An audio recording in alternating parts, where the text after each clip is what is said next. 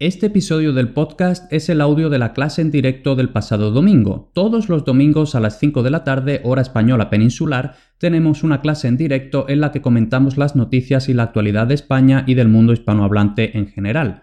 Puedes asistir todos los domingos a las 5 de la tarde en españolplus.com barra directo o en facebook.com barra españolplus. Apúntate al boletín gratis en españolplus.com barra boletín para estar al día de los nuevos contenidos y recibir recordatorios de las clases en directo. Nos vemos en la próxima clase.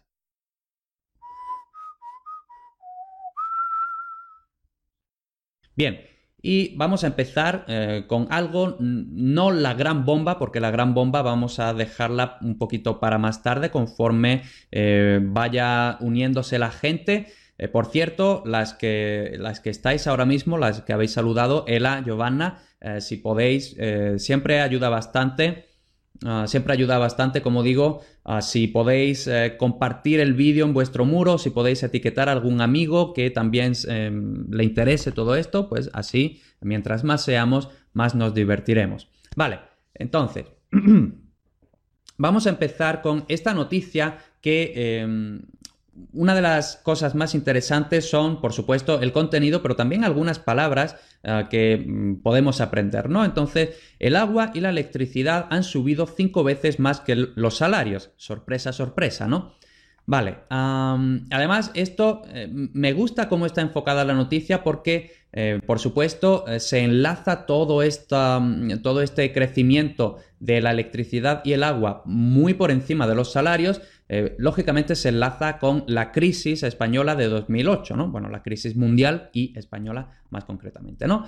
Ah, la noticia no es muy larga, entonces vamos a leerla. Esta semana se ha celebrado mucho el 40 aniversario de la Constitución. Es decir, eso es algo eh, que, mm, de lo que se ha hablado bastante poco, por cierto, de todo esto del 40 aniversario de la Constitución española que ha sido esta semana.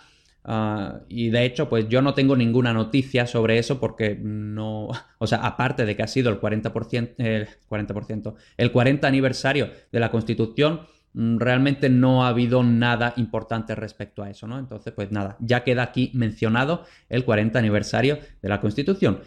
Y poco, como es saludable, los 10 años que han pasado desde que España entró oficialmente en crisis. El cuarto trimestre de 2008 se saldó con una recesión del 1,1% en el PIB, en el Producto Interior Bruto, y una masiva destrucción de empleo. Pues ahí ya bienvenida la crisis. Desde entonces el país ha remontado vuelo, es decir, ha, bueno, ha mejorado desde un sitio, desde una posición muy mala, pues ha ido un poquito hacia arriba dejando por el camino a muchas personas y deteriorando el poder adquisitivo de los trabajadores, ¿no? Entonces, de esto vamos a hablar en este artículo, del poder adquisitivo, es decir, ah, de eh, qué puede comprar la gente con una cantidad determinada de dinero. Eso es el poder adquisitivo. Hace 10 años, un trabajador en España cobraba de media 21.883 euros anuales. En 2016, último año del que tiene cifras oficiales el INE, el Instituto Nacional de Estadística, esa cifra ha aumentado a los 23.156 euros, lo que equivale a un crecimiento del 5% en la última década, ya que en los últimos dos años los salarios han permanecido prácticamente congelados, es decir, prácticamente eh, sin moverse, ¿no? No han eh, subido, tampoco han bajado, pero sobre todo no han subido. Ah, por cierto, que aquí, eh, pues claro, vemos aquí 21.883 euros hace 10 años y vemos que dicen que han crecido un 5%, ah, pero luego si esto calculamos que más o menos la inflación es de más o menos el 2% anual, pues eso es 2% ah, por 10 años, 20%. Y eso luego hay que calcular otras estadísticas, que yo no soy matemático, yo no soy estadístico, entonces no me preguntéis. vale, entonces estoy viendo también Susana, un saludo, eh, repite esta semana, entonces bienvenida otra vez. y continuamos. El aumento tan exiguo de los salarios, es decir, el eh, aumento tan reducido, pues poca cosa, ¿no? Pues casi no ha habido aumento, ¿no? Eso es lo que significa exiguo. El aumento tan exiguo de los salarios ha provocado un declive, es decir, una bajada considerable en el poder adquisitivo de los trabajadores. Ah, eh, entonces, esto es lo que estábamos diciendo. El sueldo, la cantidad de euros sí ha subido algo, pero luego el poder adquisitivo, es decir, lo que se puede comprar con esos euros, pues eso no ha subido igual, sino que de hecho ha bajado porque em, el salario no ha subido tan fuerte como la inflación, básicamente. Mientras los salarios subían un 5%, la cesta de la compra lo hacía en un 10%, el agua en un 25% y la electricidad en un 33%, según datos oficiales del INE. ¿no? Entonces, pues vemos que la situación no está muy bien. ¿Vale? También... Em, Ah, veo, eh, Benny, un saludo también. Ah, entonces, pues eso, eh, está bastante mal la cosa. Es decir, el agua y la electricidad han subido cinco veces más que los salarios desde que estalló la crisis en España. Según los expertos, la subida de los precios mayoristas de la luz se explica por un cúmulo de factores, es decir, por una acumulación por muchos factores a la vez entre ellos el incremento de los precios de los combustibles, etcétera, los elevados costes de la emisión de CO2 y la escasa generación eólica, tecnología más barata. Y ahora, eh, posiblemente lo, más ah, interesante, ¿no? Además de estos factores, los españoles pagan en su recibo de la luz un 21% de IVA, el impuesto, ¿no? Que en España es del 21%, el tipo general, es decir, lo normal sería eh, cobrar un impuesto reducido, como dice aquí. De hecho, ocurre en Grecia, que es un 13%, en Italia, que es el 10%, y en Luxemburgo, que es el 8%. Es decir, no es el IVA general, sino que es un tipo de IVA más reducido. Pues no, en España no. Ah, y luego ah, ah, hay que tener en cuenta además que en realidad el peso de ese tributo, es decir, el IVA, el impuesto, el impuesto al valor añadido, eso es el IVA, este tributo en la factura eléctrica de las familias es aún más elevado ya que se aplica sobre el total de la factura que incluye además del coste del consumo o la potencia contratada otro gravamen, es decir, otro impuesto. Ah, el impuesto especial sobre la electricidad con un tipo superior al 5%, es decir, se paga un impuesto sobre otro impuesto, ¿no? Pues básicamente una estafa, un timo, un fraude, ¿no? Entonces, pues eh, la verdad, la electricidad en España es una auténtica locura lo cara que es y cada vez es más cara y, bueno, mm, cuando uno dice, bueno, en España tenemos un montón de sol, eh, energía eólica, energía de todo tipo, la energía debería ser súper barata, pues no, ya vemos aquí que la, eh, la cuestión de la eh, energía, la electricidad en España es terrible, ¿no? Vale, eh, cambiamos de tema y esto no lo vamos a leer completo, pero sí que me ha parecido interesante para comentar un par de cosas, ¿no? El gobierno recula y no retirará de la ley Mordaza las multas por fotografiar a policías. Entonces, lo primero, recular. ¿Qué, es, qué significa el verbo recular? Pues lógicamente es un, un compuesto de culo, culo, pues eh, la parte donde nos sentamos, ¿no? Y, hacemos otras cosas. Y luego recular es, eh, nosotros lo que nos tenemos que imaginar, bueno, imaginemos que esto es el culo de una persona, ¿vale? Entonces, pues tú eh, quieres hacer algo y dices, voy a hacer algo. Y luego, pues la gente, no, no puedes hacer eso, no sé qué, no sé cuánto. Entonces, pues reculas, es decir, echas hacia atrás el culo y al final no haces lo que habías dicho que ibas a hacer. ¿no? Eso es recular.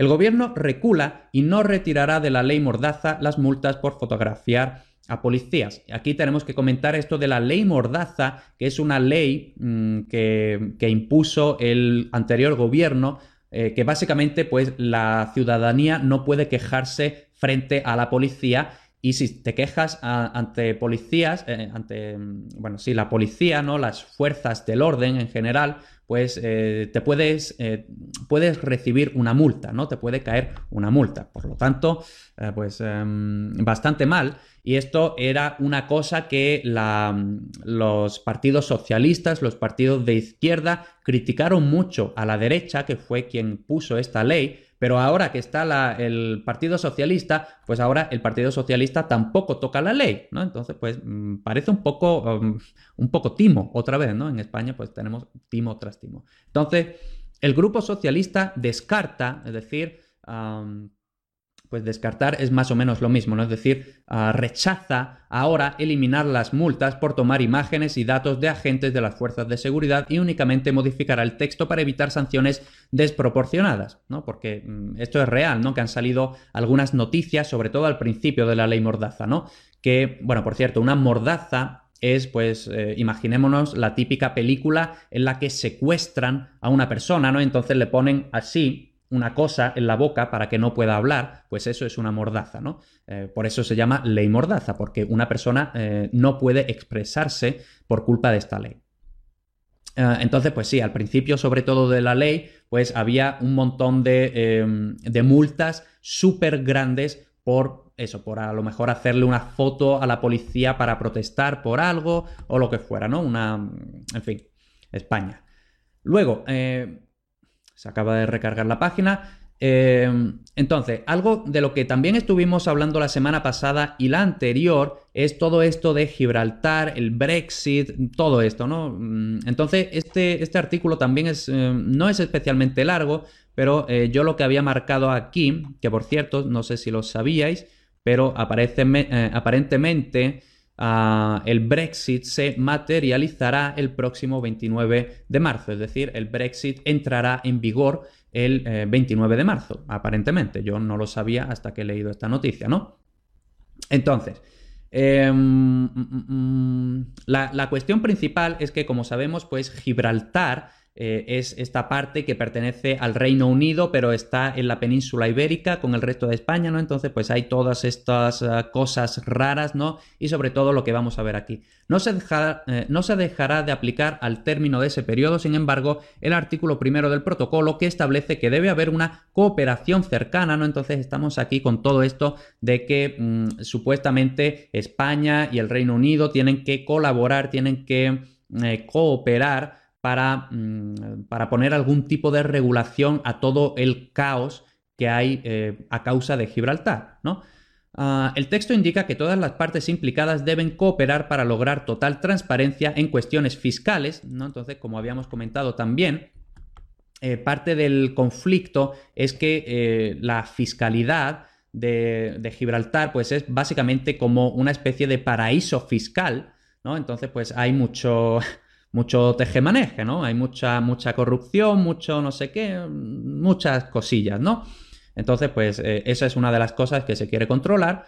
entonces, y mejorar los mecanismos para combatir el fraude fiscal, lógicamente. Indica además que el protocolo requiere que ciertos estándares internacionales en, en asuntos fiscales sean cumplidos dentro de Gibraltar.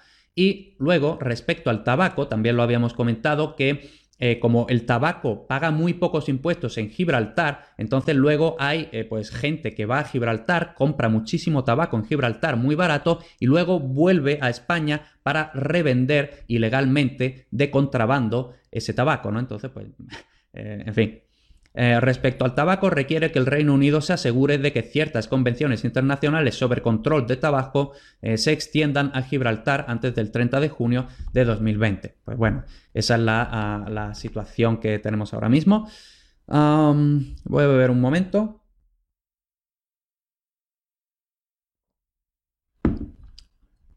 Ajá, vale. Y tenemos a Eva, que llega un poco tarde, pero bueno, no pasa nada. Está haciendo bolas de azafrán.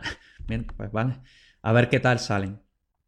Y luego ya eh, vamos a empezar con la gran bomba de esta semana, que es Vox da la sorpresa y la derecha, es decir, los partidos de derecha o ultraderecha incluso, se lleva Andalucía. Entonces, pues, eh, como, como, dijimos la semana pasada, el, el propio domingo de la semana pasada, es decir, el domingo 2, el domingo 2, estaban teniendo lugar las elecciones de Andalucía.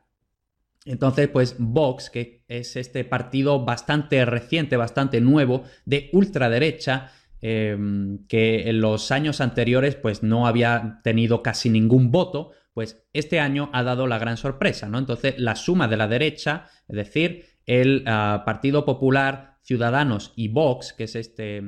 Eh, no, eh, Vox es el...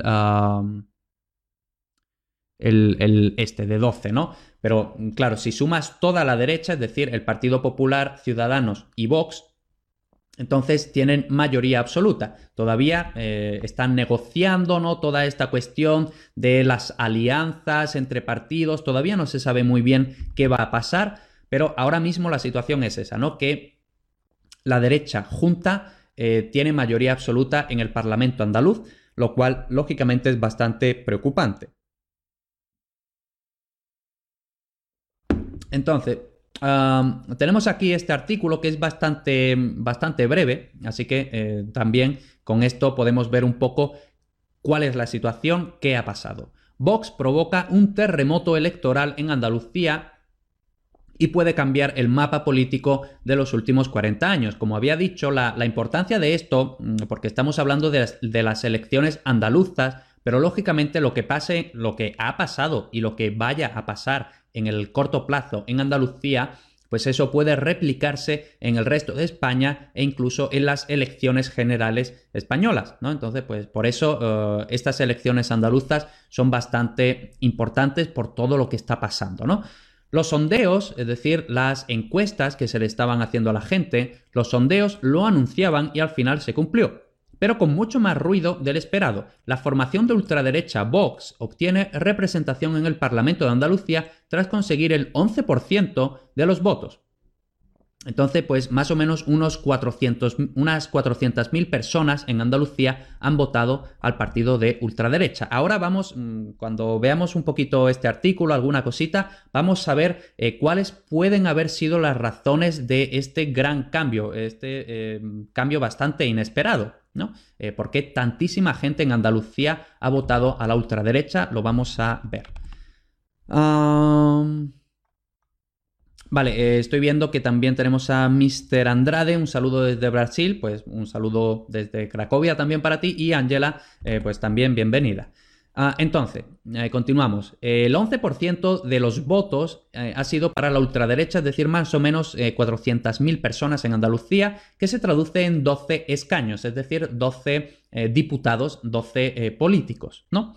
Este resultado le permitiría hacer palanca, es decir, hacer presión con el Partido Popular y Ciudadanos, es decir, la derecha, los partidos de derecha, y desalojar, es decir, expulsar eh, al PSOE, Partido Socialista Obrero Español, de la Junta de Andalucía, es decir, del gobierno andaluz, tras 40 años ininterrumpidos de gobierno. Es decir, en Andalucía, pues 40 eh, años ininterrumpidos ha estado el Partido Socialista. Pues esto parece que podría ser y posiblemente vaya a ser el final de este gobierno andaluz.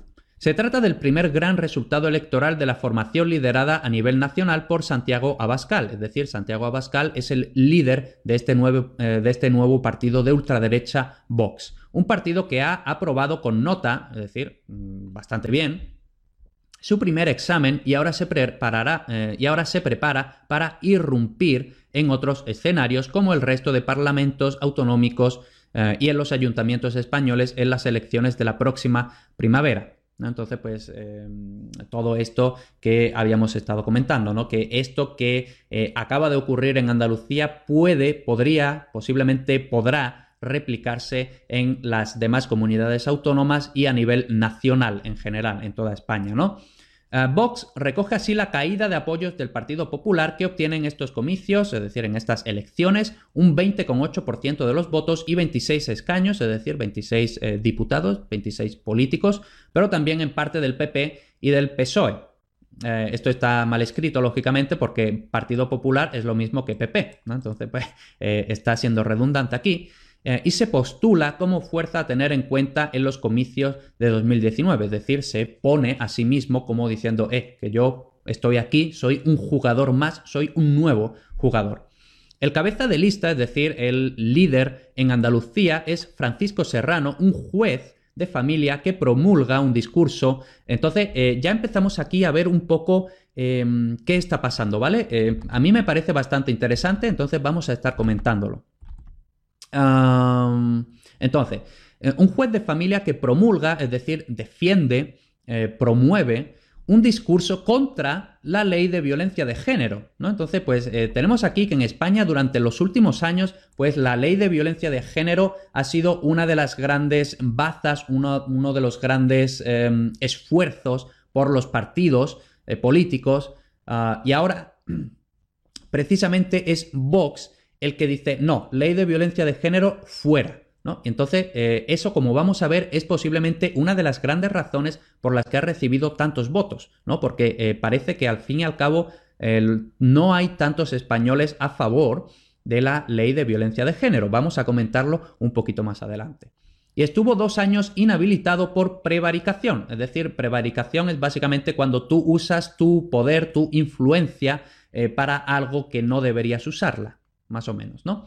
Ya fue el candidato de la formación ultraderechista en el año 2015, pero entonces no obtuvieron ningún escaño, ¿no? Entonces vemos que en el año 2015 Vox, pues eran cuatro gatos, literalmente. Y ahora en el año 2018 eh, han tenido 400.000 votos solo en Andalucía. Entonces, un auge eh, muy rápido y muy violento de la ultraderecha. Francisco Serrano dijo, aquí se reúne la auténtica Andalucía por el cambio, nosotros somos los que vamos a propiciar el cambio, la mejoría, la reconquista.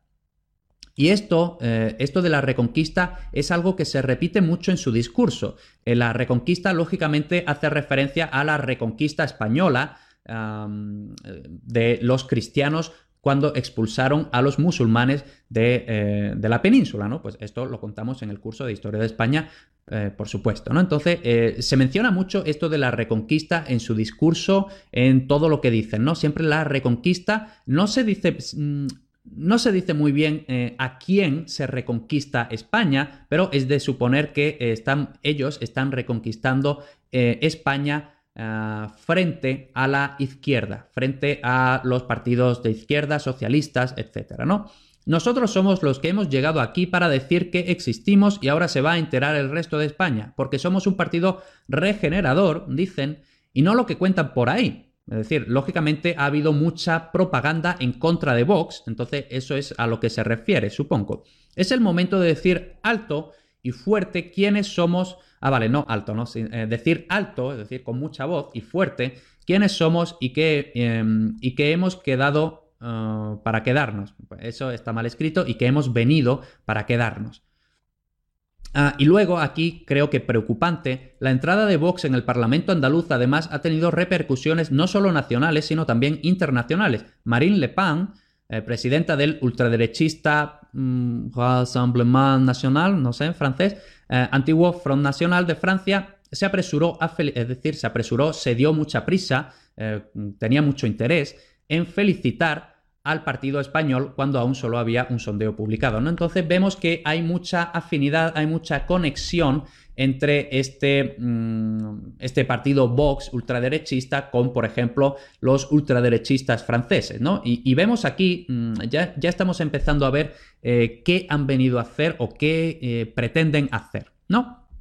Entonces tenemos aquí un hilo de Twitter Ah, con bueno, un pequeño resumen de cuáles, de cuáles son las propuestas de Vox. Eh, es un poco largo, entonces pues tampoco lo vamos a leer. Eh, por supuesto, dentro de una hora más o menos, todos estos enlaces que estamos comentando estarán en españolplus.com barra directo por si queréis em, echarles un vistazo más, más detallado, ¿vale? Ah, y luego también, si queréis, eh, porque esto es pues bastante em, literal, ¿no?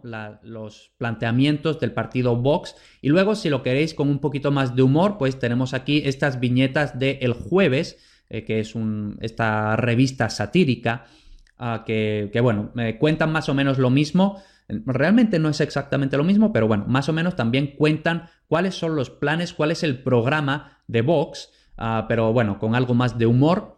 Eh, lógicamente bastante eh, sesgado, bastante posicionado a la izquierda porque el jueves es bastante de izquierdas, ¿no? Entonces, pues está todo con este filtro de izquierdas. Pero bueno. luego, y, esto eh, lo vamos a comentar simplemente por curiosidad.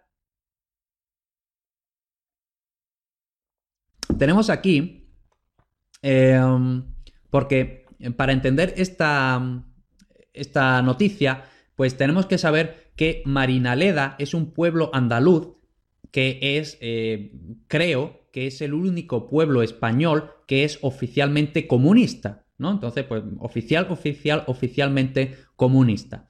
Entonces, pues claro, un pueblo que es oficialmente comunista, pues hay 44 personas que han votado a Vox, ¿no? Y entonces, eh, pues dice, los 44 de Vox en Marinaleda piden echarlos del pueblo, pero nadie sabe quiénes son, ¿no? Entonces, porque lógicamente el voto es privado, es secreto, ¿no?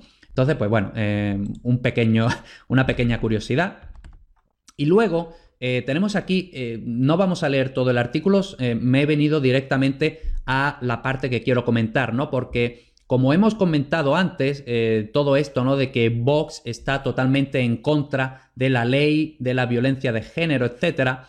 Y precisamente creo, y lo vamos a seguir viendo, creo que esa es una de las razones por las que mucha gente está votando a Vox, porque es el único partido que eh, no está de acuerdo con la ley de la violencia de género, ¿no? Entonces, eh, pues lógicamente todo esto de la ley de la violencia de género es de ideología feminista, etcétera, etcétera. Entonces, pues aquí eh, se habla de la amenaza feminista, entonces vamos a leerlo. Teresa Rodríguez, es decir, la líder de Podemos, que es mm, el partido más de izquierdas en Andalucía, bueno, en España en general, Ah, entonces, Teresa Rodríguez respaldó las movilizaciones que estos días han sacado a centenares de personas, sobre todo jóvenes, a la calle contra los resultados electorales y consideró que son una buena noticia porque significa perdón, porque significa que hay una nueva tensión y se defienden valores que comparten con su formación política. Aquí, por cierto, tenemos que comentar que eh, en cuanto...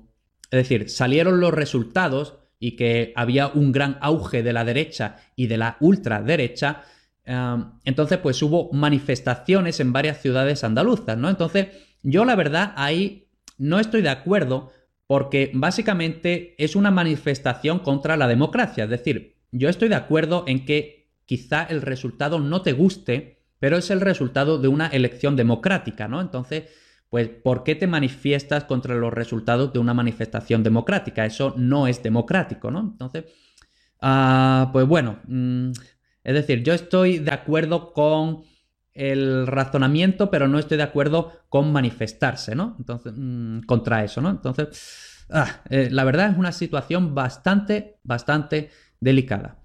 Haremos una autocrítica pausada, entonces esto también es algo que se le está criticando mucho a la izquierda, ¿no? Que la izquierda, aunque ellos dicen haremos una autocrítica, pero la izquierda, y esto yo estoy de acuerdo en que la izquierda no está haciendo ninguna autocrítica, todo es que, ah, sí, eh, auge de la derecha es porque la gente no sabe votar, porque eh, la gente es tonta. Eh, bueno, a lo mejor vosotros también tenéis la culpa, ¿no? Entonces, no hay autocrítica en la izquierda. Ah, en mi opinión.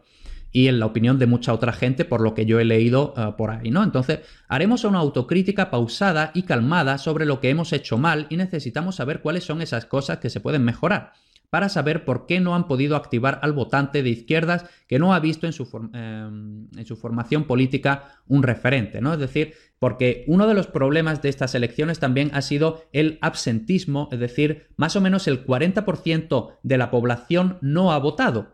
Entonces, eh, pues eso lógicamente es un porcentaje altísimo de gente que no ha votado. Eh, y gente que no ha votado es de suponer que es porque mm, no se veía representado en ningún grupo político, em, lo cual pues es bastante lamentable, bastante triste.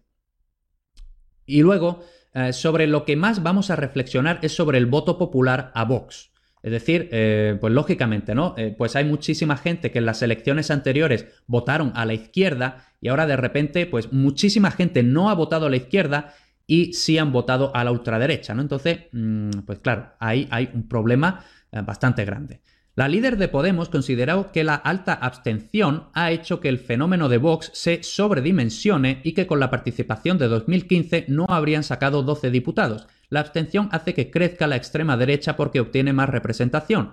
Y recalcó que la mayoría del voto de Vox es masculino, ¿no? Entonces aquí Volvemos y creo que esto es un problema bastante importante. Voy a beber un momento.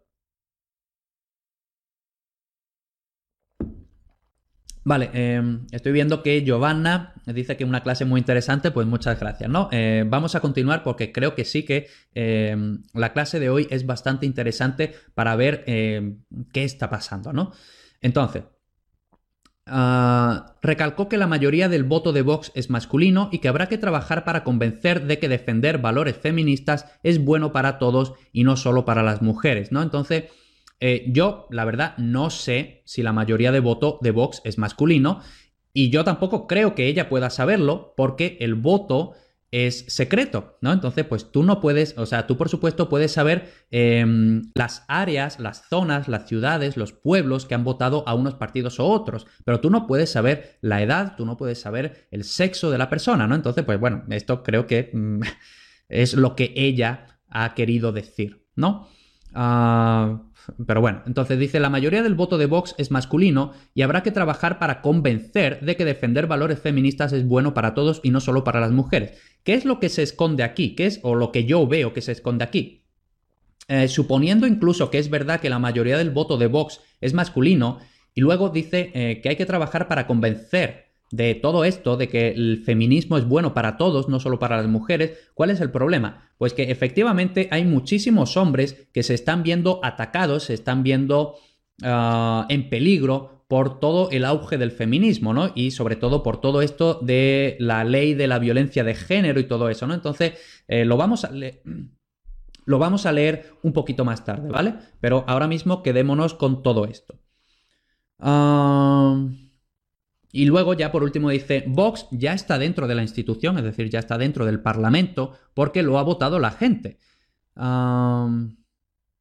entonces, efectivamente, ¿no? Eh, la gente ha hablado y la gente pues ha votado a un partido muy de ultraderecha, ¿no? Entonces, bastante preocupante. Ah, entonces, vamos a continuar un poquito más, ¿vale? Ah, tenemos aquí a Irene Montero, un tuit de Irene Montero. Irene Montero es la mujer de Pablo Iglesias y Pablo Iglesias es el líder nacional de Podemos, ¿no? Este partido del que eh, acabamos de estar hablando, ¿no? Esta, mm, ah, la líder de Podemos y todo esto, ¿no? Entonces, Irene Montero es la, la, mujer de Pablo Iglesias, que es el líder de Podemos a nivel nacional, este partido mm, de bastante izquierda, ¿no? Entonces, tenemos aquí un tweet que dice, alerta mujeres, pensionistas, trabajadores, con arroba, o les paramos los pies o dividirán eh, nuestros barrios, harán que nos odiemos entre vecinos y que los eh, poderosos sigan intocables, paremos los pies al machismo, al odio, al fascismo, eh, toca moverse para frenarles en España, ¿no? Entonces tenemos aquí que yo la verdad no estoy especialmente de acuerdo con, con este tipo de discurso, ¿no? De... Mm, no sé, eh, en general no me gusta el tono, no me gusta cómo está expresado el tweet, ¿no?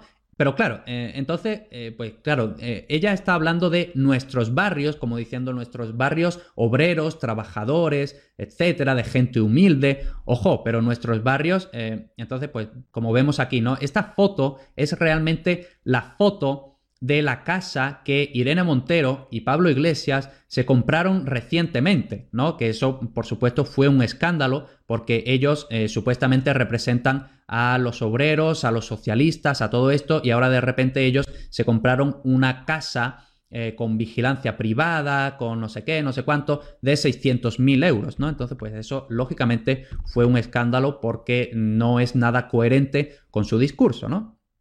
Entonces, pues, eh, bueno, ahí está la cosa. Y luego, algo que ha llamado también bastante la atención es esto. El Ejido, que es una ciudad, un, pueblo, perdón, un pueblo de Almería, el bastión de Vox. El bastión es una palabra que se usa mucho para decir eh, un sitio donde Vox es poderoso, ¿no? Entonces, elegido eh, el bastión de Vox con un 29% de inmigrantes y un 13% de parados, ¿no? Entonces, pues Vamos a ver de qué va esto.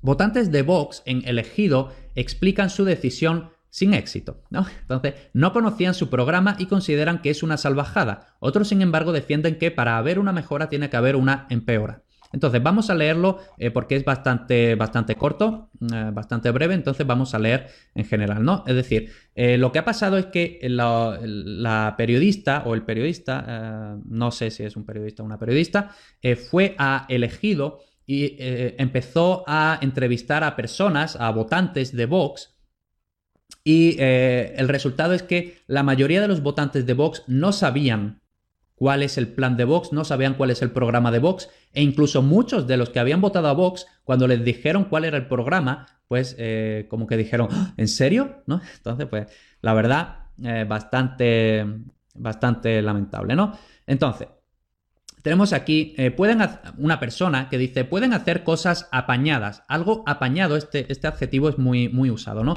Algo apañado es algo útil, ¿no? Algo que, mm, que, puede venir bien, que puede ser útil, que puede... Eso, ¿no? Eso es apañado. Pueden hacer cosas apañadas, dice un ciudadano. Todos los preguntados responden lo mismo. Un cambio. Ya sabemos que vamos a hacer un cambio. Eso sí, cuando se les explican las medidas concretas de su programa, dicen desconocerlas o no apoyarlas. ¿no? Entonces, como vemos, es muy preocupante que la gente vota sin saber qué está votando. Es una salvajada, dice un hombre al enterarse de que pretenden, esto está mal escrito, de que pretenden derogar, es decir, eliminar la ley de violencia de género y el matrimonio homosexual. Otra mujer precisa que no estoy de acuerdo con todo, mientras otra opina que para haber una mejora tiene que haber una empeora. Entonces, pues eh, eh, ahí tenemos eh, parte de la cuestión esta en el, ejido. Y ahora tenemos aquí otro artículo que en mi opinión es más interesante, es más... Ah, con él podemos ver mucho mejor ah, por qué. ¿Por qué la gente está votando a Vox? Entonces tenemos aquí un, un claro ejemplo de las causas. ¿Por qué gana Vox en el ejido? Franco en los bares, podemos verlo aquí en esta foto, ¿no? Una, foto con la bandera de España, con el cuadro de Franco. y la calle Manolo Escobar copada, es decir, llena, muy llena por magrebíes, ¿no? Entonces, por inmigrantes magrebíes, eh, muchos de ellos incluso ilegales, ¿no? entonces, pues bueno, tenemos aquí, eh, es bastante largo, no lo vamos a ver entero, Ah, pero... Ah, eso, ¿no? Pues, por ejemplo, aquí tenemos eh, una mezquita en elegido. Ah, tenemos aquí, eh, ¿usted nunca ha invitado a los padres de algún compañero extranjero de su hija a casa? No, no, quita, quita. Ellos en la suya, yo en la mía y Dios en la de todos, ¿no? Y luego, ¿a quién votó usted ayer? A Vox. Pero ojo, ¿no? E, entonces me gusta mucho la justificación. Yo voté a Vox, pero ojo, yo no soy ninguna facha, es decir, yo no soy fascista. Lo que no puede ser es que mi marido no quiera que yo salga sola de noche a partir de una hora por temor a que me hagan algo. Están hablando de los inmigrantes, de los magrebíes, ¿no? De los musulmanes. No quiero imaginarme cuando nuestra hija se haga mayor y nos diga que quiere salir con, eh, con las amigas, ¿no? Entonces, aquí vemos una parte también otra parte de por qué la gente mm, está votando a Vox. Porque, eh, bueno, pues ahora mismo en, Europa en general tenemos esta, mm, esta, especie de crisis de la inmigración, ¿no?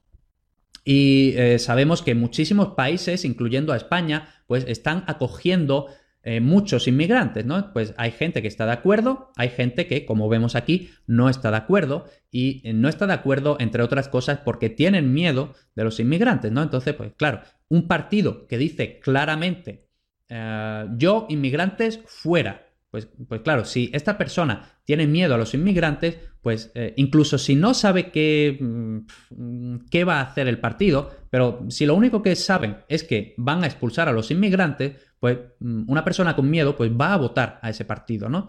Ah, entonces, pues eh, ahí tenemos parte del problema. Eh, y luego también tenemos aquí eh, otro artículo, ¿no? Mm, mm, Ahora un momento. Se me ha ido.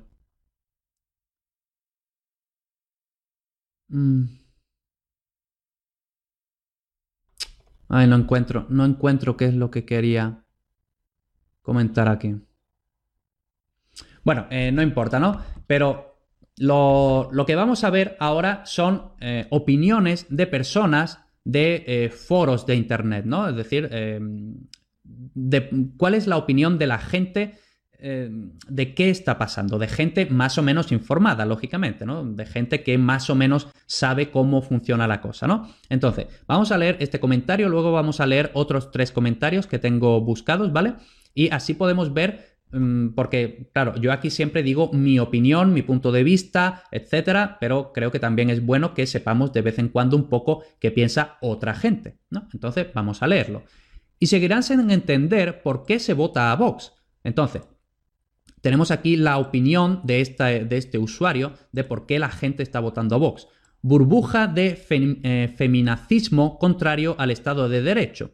Dumping laboral con inmigración con un 25% de paro. Es decir, está diciendo básicamente que en España tenemos 25% de paro, pero que eh, estamos recibiendo inmigrantes y estos inmigrantes eh, pues están haciendo trabajos por muy poco dinero eh, por el que los españoles no están dispuestos a trabajar. Entonces, pues, mm, claro, es una situación bastante complicada. Luego, servicios sociales y servicios públicos donde no se sabe cómo, pero eh, no se ven más que inmigrantes. Yo aquí no sé lo que quiere decir, pero bueno, los políticos de izquierda igualitarios en urbanizaciones de lujo, ¿no? Entonces, pues esto es, por ejemplo, lo que habíamos visto de la casa de Irene Montero y Pablo Iglesias, ¿no? Pues políticos de izquierdas igualitarios, pero en urbanizaciones de lujo, ¿no? Impuestos confiscatorios totalmente fuera de madre, eh, fuera de madre es eh, loco, ¿no? Que aparentemente no repercuten en una mierda pasteleo con los separatistas de los políticos tradicionales, ¿no? Es decir, todo esto de la independencia de Cataluña, que ya hace más de un año incluso, eh, pues claro, la, izquierda en general y sobre todo Podemos, pues ellos en lugar de ser más moderados o mm, no sé, pues em, ellos a lo que se han dedicado es a apoyar em, no la independencia, sino a apoyar el derecho de, la, de los eh, independentistas a votar sobre su independencia, ¿no? pero claro, eso, la diferencia de matiz, la mayoría de la gente no la, no la entiende entonces, pues claro, con eso la izquierda ha perdido muchísimos votos, porque la mayoría de los españoles no quieren que Cataluña se vaya de España, ¿no? Entonces, pues bueno, aquí tenemos eh, la opinión de este usuario. Vamos a leer ahora la opinión de este otro que me ha parecido muy, muy interesante, ¿no?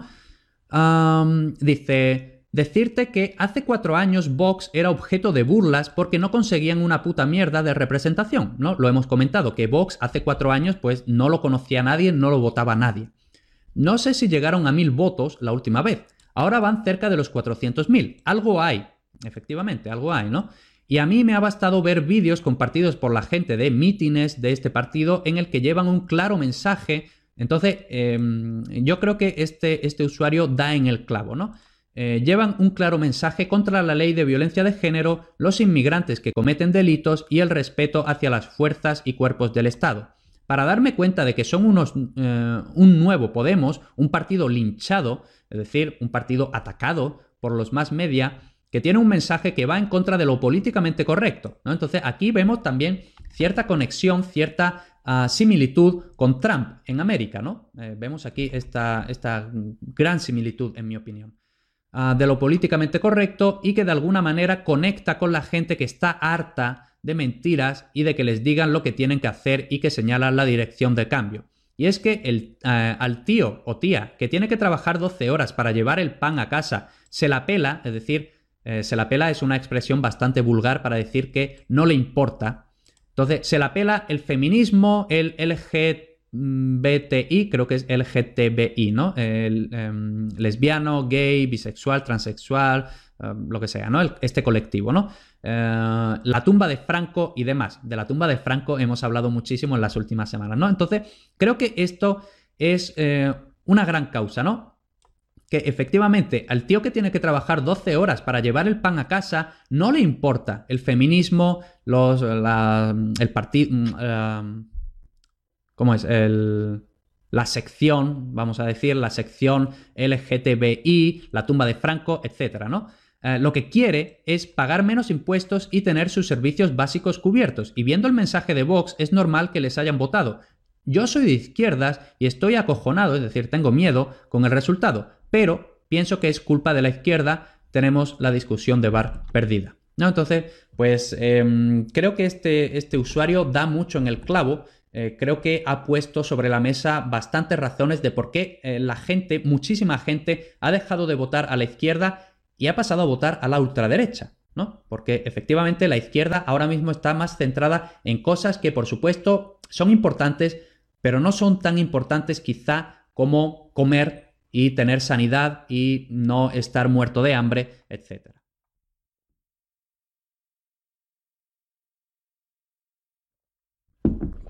Veo que Angela dice que en Italia desafortunadamente pasa lo mismo, la extrema derecha gana por el miedo de la gente, también aquí la situación es complicada, ¿no? Eh, creo que efectivamente vivimos en, una época eh, bastante complicada, ¿no? Eh, todo este auge de la ultraderecha. Entonces, pues bueno, mm, esperemos que no pase como pasó, pues más o menos hace un, hace un siglo, ¿no? Entonces, mm, vamos a ver. Y luego, eh, tenemos aquí también este comentario de otro usuario que creo que también es bastante acertado, ¿no? Entonces vamos a leerlo. Soy hombre hetero, es decir, heterosexual y blanco, bastante de izquierdas, ¿no? Entonces este hombre se define como de izquierdas.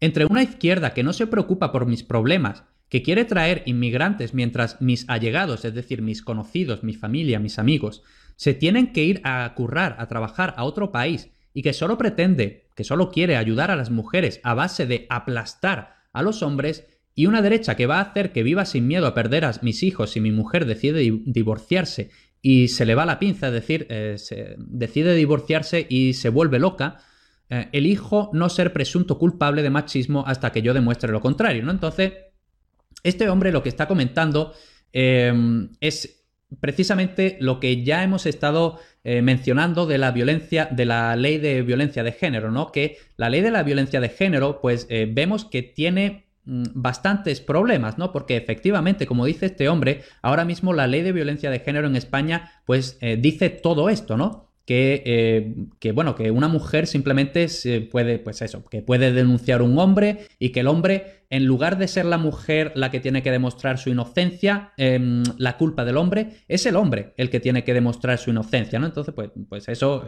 mm, eh, y así, ¿no? Muchísimos detalles. Mm, entonces, pues, eh, pues claro, eh, por eso la, la, otra política de Podemos estaba diciendo que son la mayoría de los votantes de, de Vox, son hombres, ¿no? Y, aquí vemos, por ejemplo, un hombre que entiende eh, todo esto, ¿no? Porque muchos hombres están votando a Vox, porque, eh, porque muchos hombres se están viendo atacados, se están viendo em, perseguidos incluso por la actual eh, ley de violencia de género, ¿no? Entonces, pues, la verdad, otra vez más lo digo, una situación bastante complicada. Y ya ah, con esto terminamos por hoy la cuestión de Vox. Terminamos por hoy la cuestión de Vox. Posiblemente la semana que viene eh, vamos a continuar con la cuestión del Parlamento andaluz, porque bueno, todavía eh, quedan muchas cosas por saber. Y ya lo último que vamos a comentar en la clase de hoy es muy brevemente este artículo, que en general es interesante, Ah, pero no lo vamos a leer aquí entero, obviamente. Como siempre, españolplus.com barra directo, ahí estarán todos los enlaces de los artículos que estamos comentando, ¿no? Entonces, mm, pero me, ha parecido interesante. Dice que España es un país feliz, es un cliché que suele difundir la gente acomodada. Entonces, pues tenemos aquí otra vez esta diferencia entre la gente real y la gente acomodada, ¿no?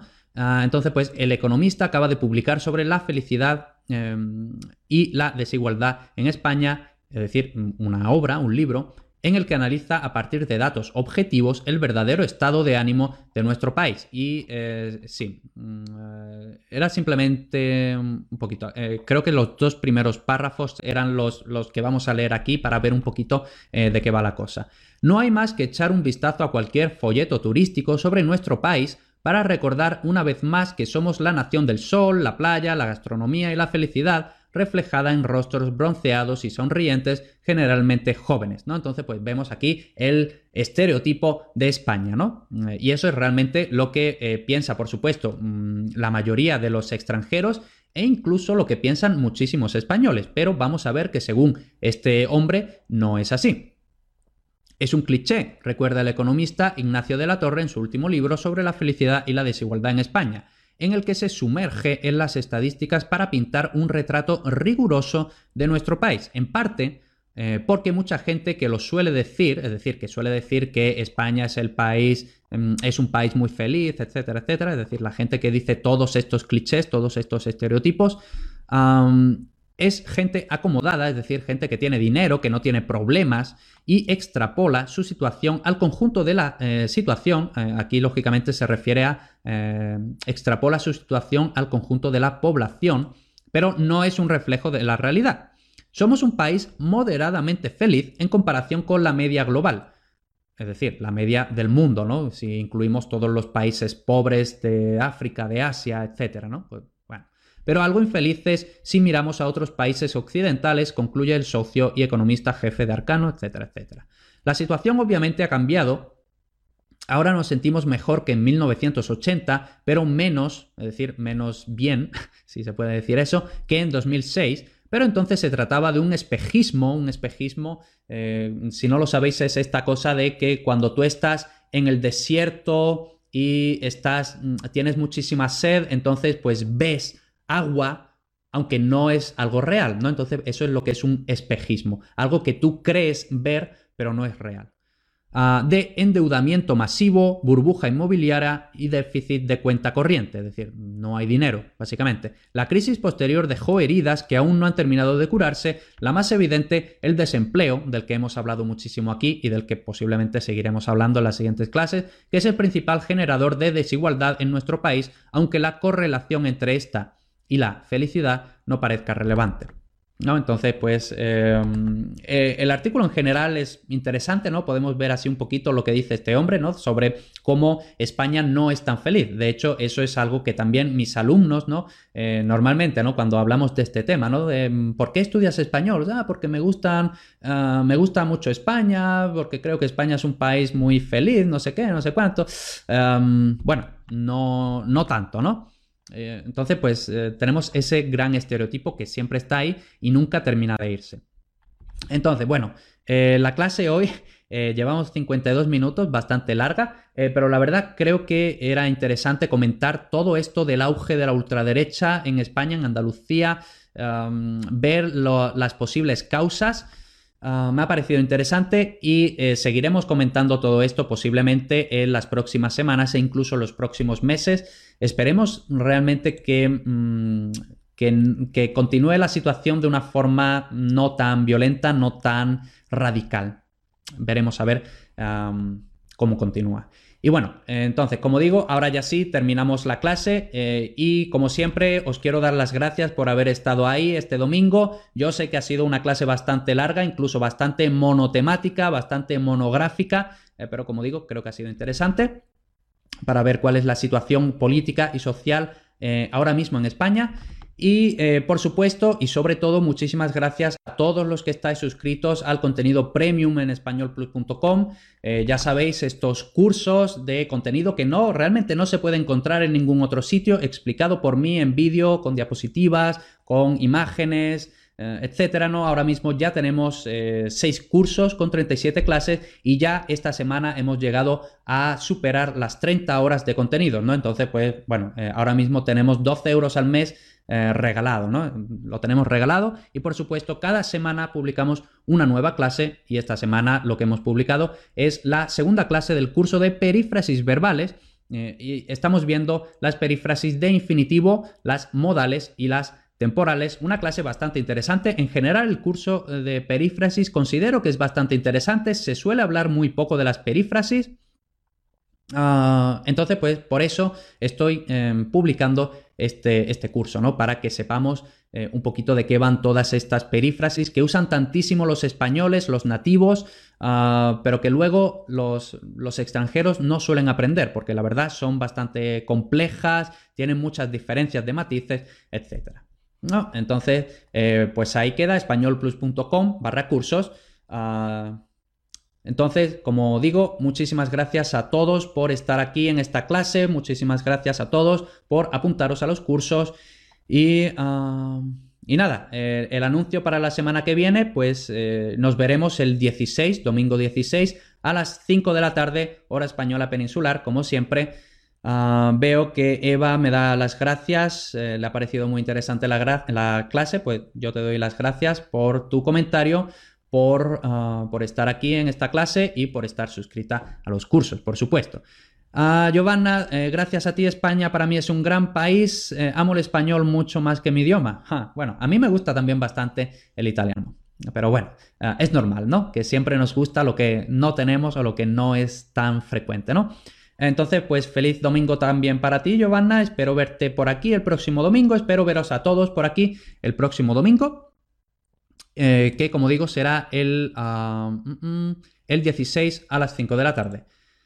Ah, voy a mirar un poquito más detenidamente a ver si, porque siempre me pasa que hay gente que, ah, que pone comentarios y al final nunca los veo y parece que os ignoro. Pero bueno, veo que no hay comentarios nuevos, no hay comentarios diferentes. Así que nada, Eh, ahora sí, ya me despido. Nos vemos el domingo que viene. Muchas gracias. Hasta pronto.